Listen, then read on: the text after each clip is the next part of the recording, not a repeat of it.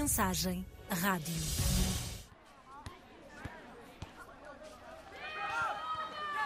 Como é que a cidade em que crescemos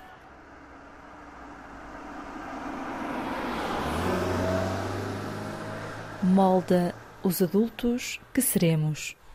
O que, o que os estudos nos mostram é que as crianças que nas primeiras idades vão tendo acesso a experiências de foro mais autónomo, que estão em contacto com contextos mais desafiantes, tornam-se mais resilientes, tornam-se mais capazes de depois até gerir uma série de situações que depois, à medida que que, que a idade avança, tornam-se mais capazes de, no fundo, compreender melhor qual é que é a sua posição e a posição dos outros e a posição do mundo no geral.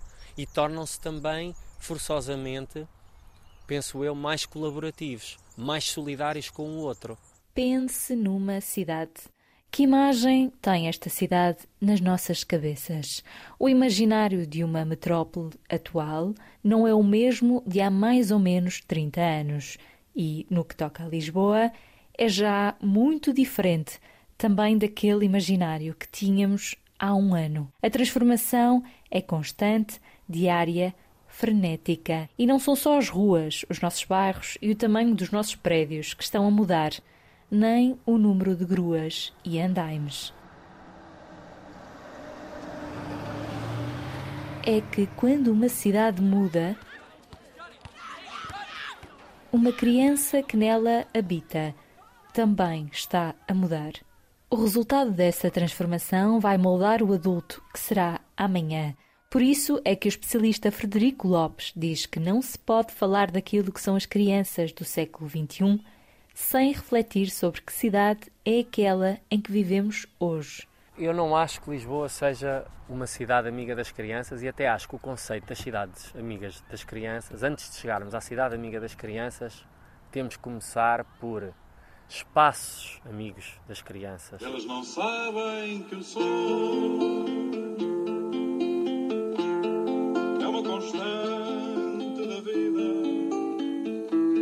Em 2015, um estudo internacional sobre mobilidade infantil dava conta de que Portugal tem dos pais mais protetores. Um ano antes, Portugal estava no décimo lugar no ranking internacional de independência de mobilidade de crianças. E os últimos censos dão conta de que metade das crianças portuguesas vai todos os dias de carro para a escola. Os estudos dão-nos pistas. Há muito que Frederico Lopes estuda a relação entre a criança, a mobilidade ativa e o ambiente urbano e ajudou a fundar o projeto 123 Macaquinho do Chinês para promover a brincadeira na rua. Integra também a APSI, Associação para a Promoção da Segurança Infantil.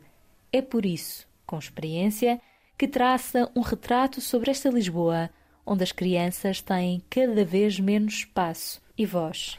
O que acontecia há décadas atrás, ainda na minha geração, quando eu era criança, quer em contexto rural, quer em contexto mais urbanizado, era que de facto havia uma organização implícita entre as crianças, entre os moradores, entre os pais, entre aquilo que era a relação que se tinha com o espaço público e que permitia que efetivamente as crianças fizessem esse transporte, essa deslocação de forma autónoma. Mas essa autonomia, se perguntar a alguém, essas deslocações, raramente seriam feitas a pessoa sozinha. A pessoa pelo caminho encontrava sempre outras crianças, outros pontos de referência. Havia uma espécie de rede de.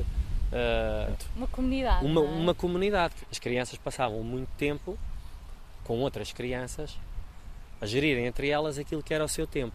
Uhum. E passavam muito tempo na rua, quer em contextos rurais, quer em contextos urbanos.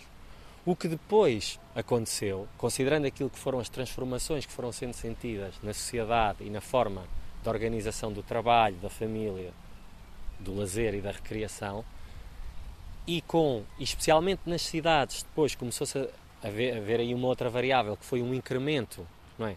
Do, neste caso, do tráfego automóvel e o facto das cidades, as cidades enquanto territórios, crescerem, serem, em função, crescerem disso, em função é? disso e muito em função e de serem planeadas também em função do uso do automóvel.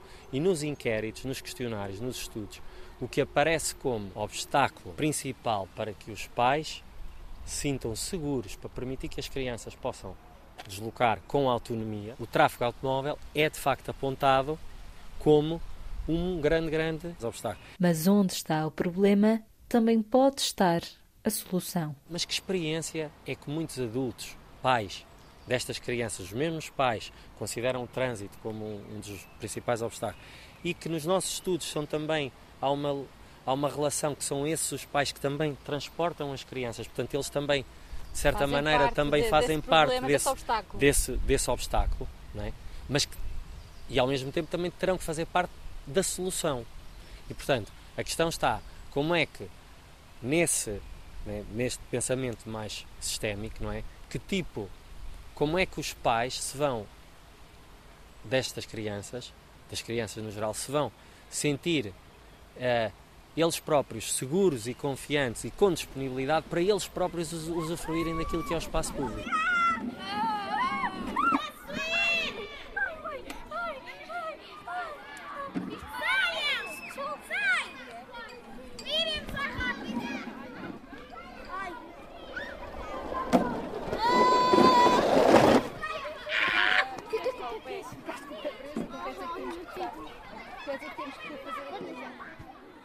António tem 10 anos e mal tinha dormido na noite anterior. Sonhou a noite toda com isto, contou a mãe Maria Galamba. Ela, de telemóvel em riste, para registar o que estava a acontecer.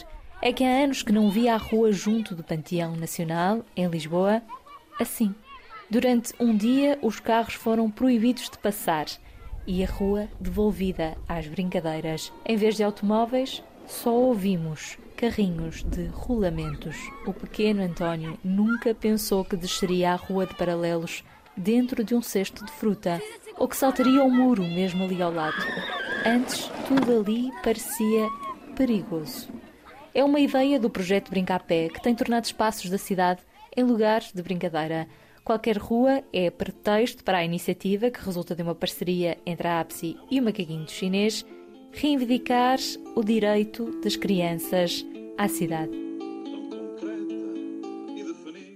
dar visibilidade à infância, àquilo que é a movimentação através daquilo que são as brincadeiras, as culturas da infância, a forma como as crianças se, se movimentam pelos espaços, a forma como elas, na sua relação que têm com os espaços e com as pessoas e com os objetos e com os recursos, vão produzindo lugares, porque os lugares surgem dessa relação que as crianças estabelecem com, com o envolvimento nestas diferentes camadas e dar visibilidade a isso. Nós passamos naquilo que são as horas de trabalho, lá digamos assim, e vemos, raramente vemos crianças nos diversos sítios, porque estão na escola e depois levanta um outro problema, que é o tipo de escola que temos e que é uma escola que ainda é muito virada para as quatro paredes. Mas mesmo depois, naquilo que são as horas de lazer e as horas de recreação, exceto os espaços que são especificamente pensados para ter Crianças. crianças a brincar, parques infantis, são espaços que são especificamente pensados para. Portanto, tudo o que sejam espaços que acontecem, por exemplo, em trajetos casa-escola, naquilo que são trajetos da vizinhança, aqueles espaços mais informais, se, forem reunidas as condições necessárias, nós vamos ter crianças a movimentarem-se de um lado para o- outro e formas de brincar que, se calhar, muitas pessoas mais velhas iriam se re- reconhecer na, na sua memória por outras formas de brincar que entre outrora eh, Tiveram, não é? tiveram. E começar por aqui é também falar de inclusão na cidade. Porque esta ideia de espaço público, também o espaço tem sempre esta dimensão mais social.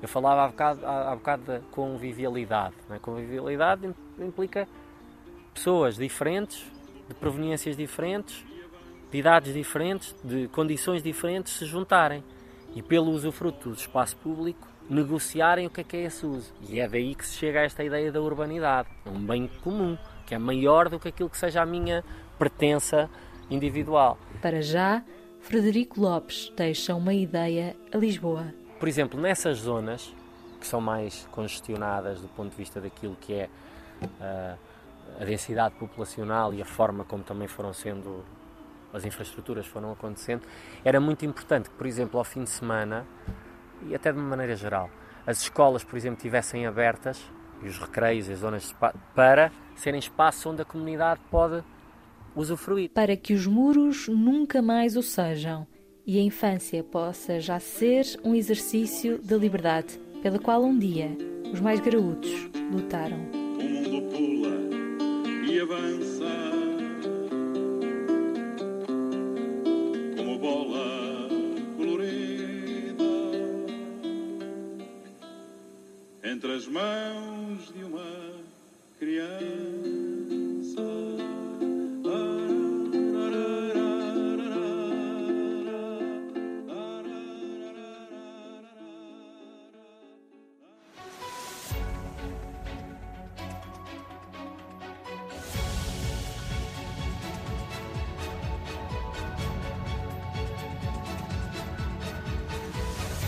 mensagem rádio.